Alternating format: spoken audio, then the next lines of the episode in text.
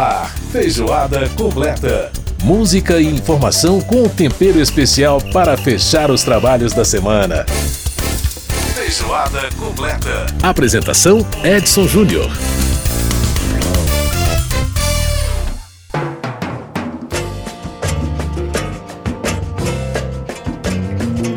Um grande abraço para você que nos acompanha pela Rádio Câmara, pelas emissoras parceiras em todo o país, pela rede legislativa de rádio, no ar mais uma edição do nosso Feijoada Completa, hoje ao vivo aqui pela Rádio Câmara, aqui nos nossos estúdios na Câmara dos Deputados, e você ouvindo ao fundo Marco Ribas.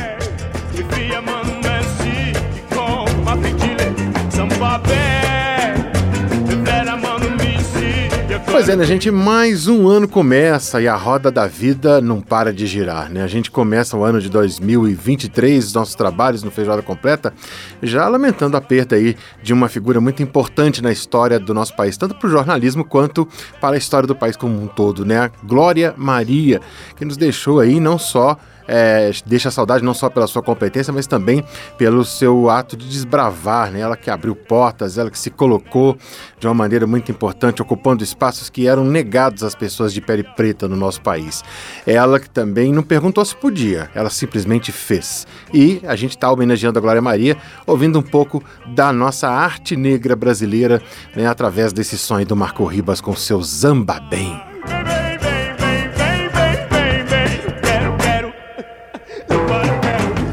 Como eu disse, né, a roda da vida continua girando e o Congresso Nacional, a gente teve aí no Congresso as, a movimentação da semana. Tivemos na quarta-feira a posse dos novos parlamentares aí é, eleitos em outubro e tivemos ontem também né, a abertura dos trabalhos legislativos com a leitura das mensagens dos três poderes. Pacificação foi a palavra-chave e nós vamos tratar desse assunto no primeiro bloco aqui do Feijoada. Temos mais. Para homenagear a Glória Maria, a saudosa Glória Maria, vamos conversar com a jornalista Márcia Maria Cruz. Ela que é coordenadora, repórter e coordenadora do Núcleo de Diversidade do jornal Estado de Minas e publicou ontem uma belíssima carta de agradecimento à Glória Maria pela sua atuação, inclusive, né, preponderante no combate ao racismo no Brasil.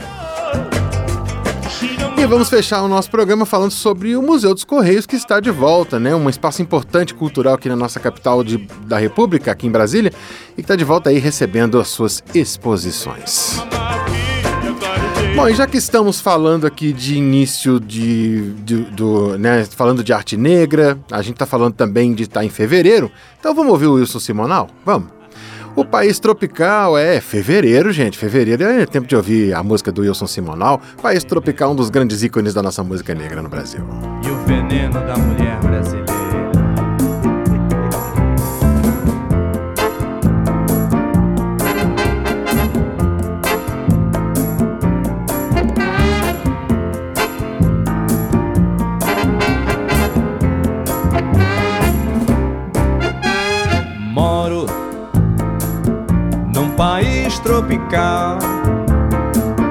Abençoado por Deus e bonito por natureza. Fevereiro, fevereiro, tem carnaval, tem carnaval, tem um fusca e um violão. Sou Flamengo, tem uma nega chamada Teresa.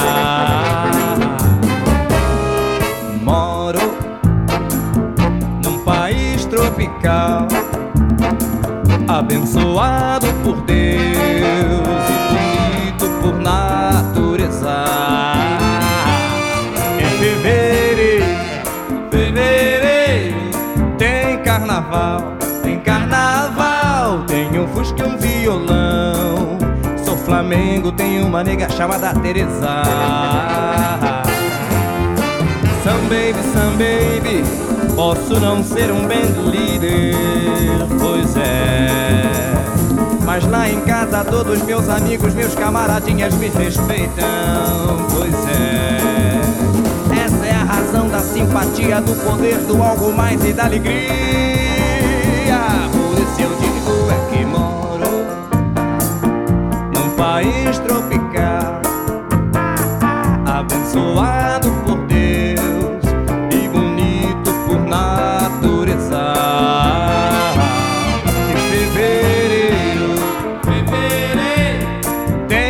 carnaval. Em carnaval tem um fusca e um violão. Sou Flamengo, tem uma nega chamada Teresa. Sou Flamengo, tem uma nega chamada Teresa. Eu sou Flamengo e não disfarço de ninguém. Mas em cinco brasileiros, seis fãs do Flamengo tem.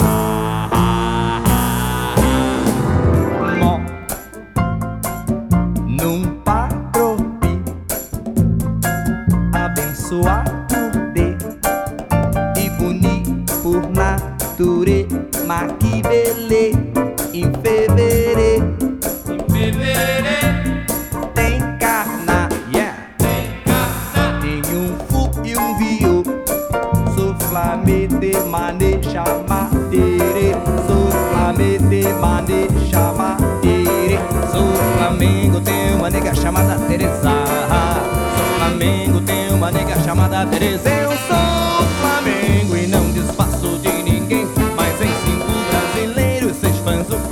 Flamengo tem o. Flamengo, tem uma nega chamada Teresa. Grande Wilson Simonal cantando aqui pra gente essa canção belíssima País Tropical.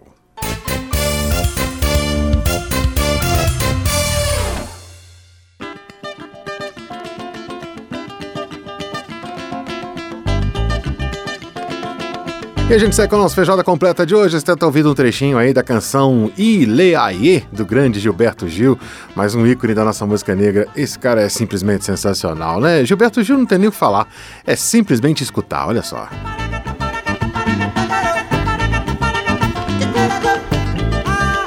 Que bloco é esse que eu quero saber?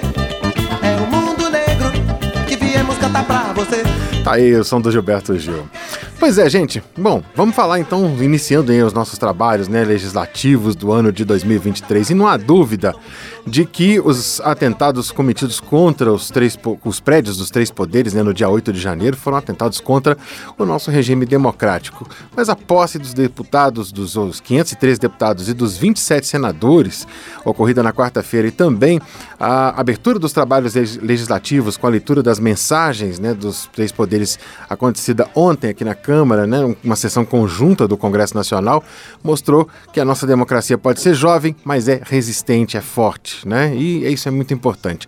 Pois é, e pacificação foi a palavra-chave que se, né, que se ouviu nessa, nesse início aqui. É claro que além disso outros temas foram tratados, a questão indígena, a questão dos direitos humanos, meio ambiente, reforma tributária, muita coisa que está sendo discutida aqui. Bom, para a gente saber, para a gente comentar um pouco mais sobre essa abertura dos trabalhos legislativos de 2023, a gente vai conversar agora, está recebendo aqui no estúdio do nosso programa o André Sattler, ele que é professor do programa de pós-graduação do CEFOR, que é o Centro de Formação e Aperfeiçoamento da Câmara dos Deputados, lá do curso de mestrado do CEFOR, cientista político. Ah, André, em primeiro lugar, muito obrigado por, estar com a gente aqui. Como é que tá? Tudo bem? Eu que agradeço, Edson. Boa tarde, boa tarde a todos. Um prazer estar aqui. Bom, André, vamos começar do começo para a gente falar o seguinte: é, como é que você avalia aí nessa abertura dos trabalhos legislativos, né, a posse, o- a- também as mensagens dos três poderes ontem, enfim, e que, esse- como é que você avalia esses acontecimentos? É, o que, que eles mostram em termos políticos para o futuro desse trabalho legislativo a partir de, do que aconteceu essa semana? Bom, só um parênteses inicial no contexto da homenagem à Glória, né? Acho que nós vimos um parlamento um pouco mais diverso e vimos ali mais cores, um parlamento um pouco mais negro, um parlamento um- com um pouco mais de mulheres. Então, já foi realmente algo ainda muito distante de uma representatividade genuína, mas já foi melhor. E, inclusive, o próprio presidente, no seu discurso de, de agradecimento pela recondução, já citou os, a população LGBTQIA+, e destacou essa questão da diversidade. E nesse contexto da homenagem à Glória, acho que isso foi muito bacana. Aham. Mas como você comentou, acho que realmente o início foi muito marcado pelos efeitos do 8 de janeiro. Né? Acho que houve ainda está existindo uma convergência muito forte em defesa da democracia e as falas foram muito convergentes, consonantes de recuperação da nossa institucionalidade, recuperação de uma relação saudável entre os poderes e defesa intransigente da democracia. Eu acho que esse ponto, de fato, eu identifiquei em todas as falas. Uhum, uhum. Agora, é, a gente viu é, uma questão, né? Enquanto a base do governo, tem muitos setores da oposição falavam muito nessa questão da pacificação, né? É, uma ala mais radical de oposição ao presidente Lula, ela vem com um discurso de que o governo nunca enfrentou uma oposição ou nunca teve notícia né, de uma oposição tão forte quanto vai enfrentar a partir de agora, ou será a oposição mais forte que o governo já enfrentou. Você acredita que essa que a gente vai ter aí de fato um ambiente tensionado nas relações entre os poderes aí nesse próximo, nesse próximo ano? É, e como é que os líderes devem trabalhar para poder distensionar isso, hein, André? Eu acho que tem alguns fatores e precisamos compreendê-los. Né? A reeleição do presidente Arthur Lira que foi muito expressiva, uhum. ela é um fator de estabilidade no sistema, sem fazer juízo de valor, né? Sim, sim. É um fator de estabilidade no sistema.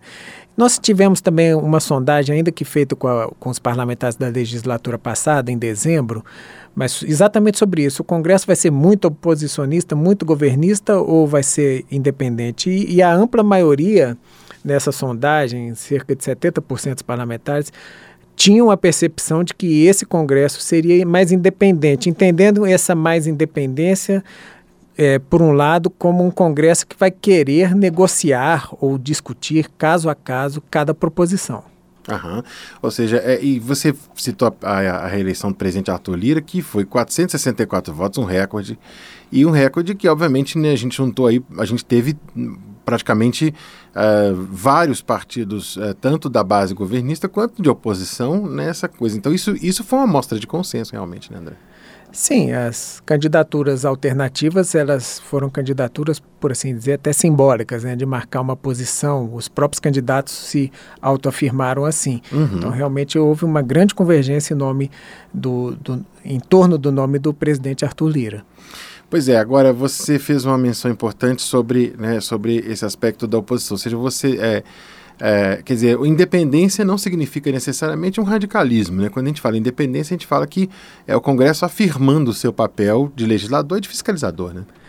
Sim, é, acho que o que está em questão aqui é o, tem aquela famosa expressão presidencialismo de coalizão que foi cunhada para tentar abarcar o fenômeno legislativo no Brasil, sua especificidade. Uhum. Eu acho que é isso que está em questão agora, porque presidencialismo de coalizão, de alguma forma, o, o presidente da República consegue usar instrumentos para montar sua base.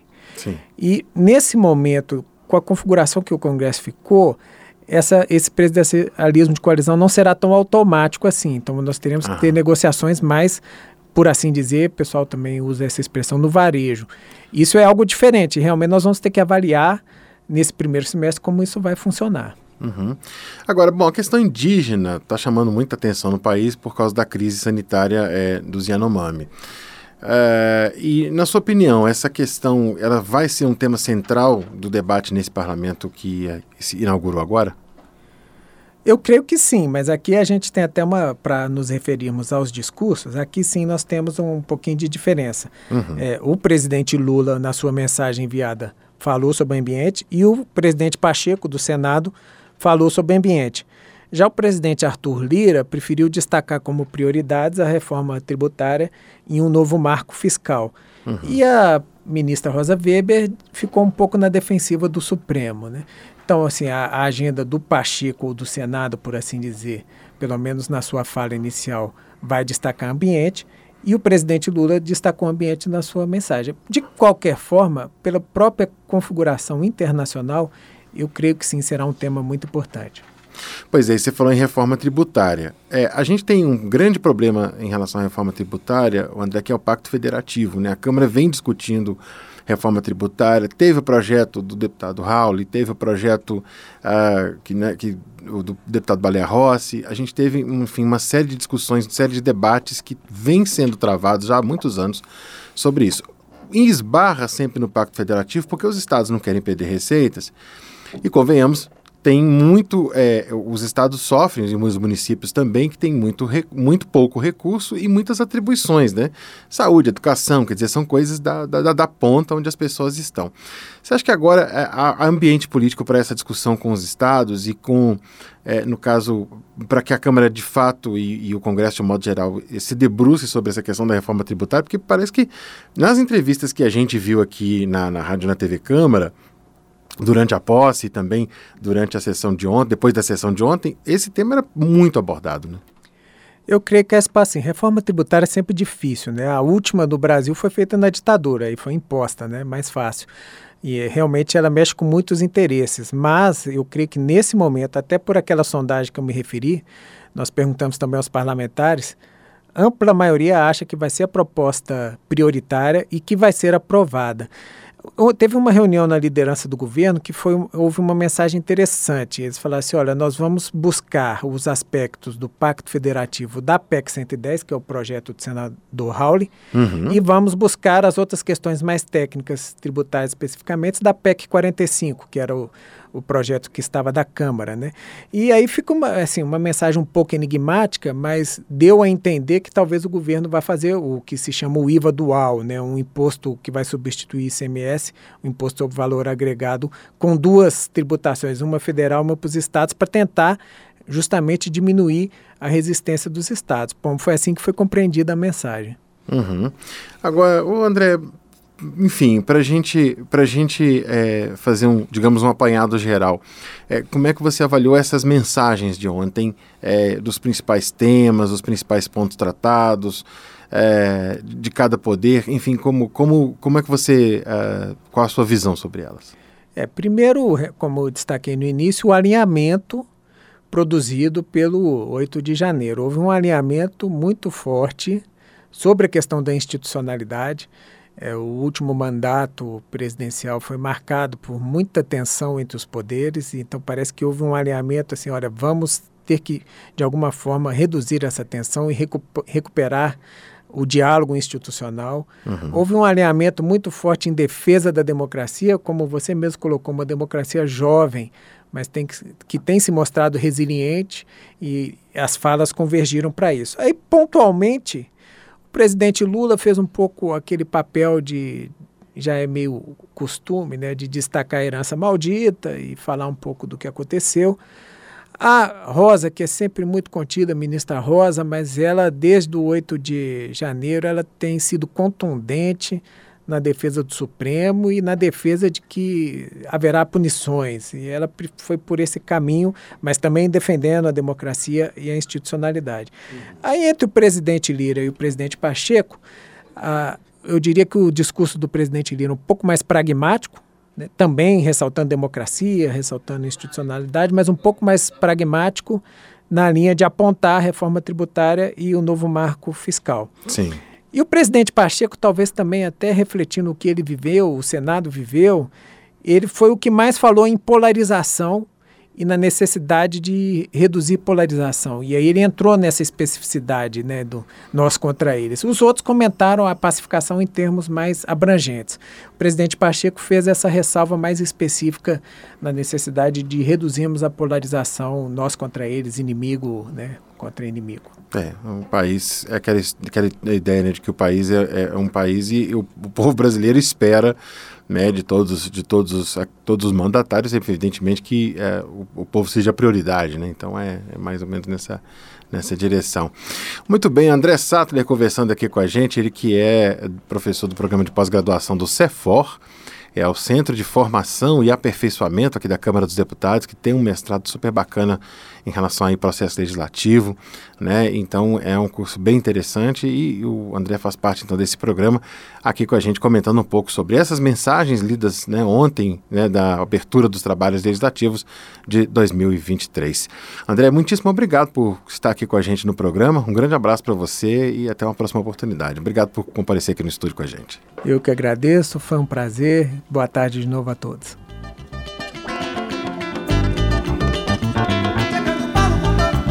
Tá aí a presença então do André Sattler conversando com a gente. Você ouve mais um pedacinho aí do Gilberto Gil com ele aí. A gente vai pro intervalo e volta daqui a pouquinho.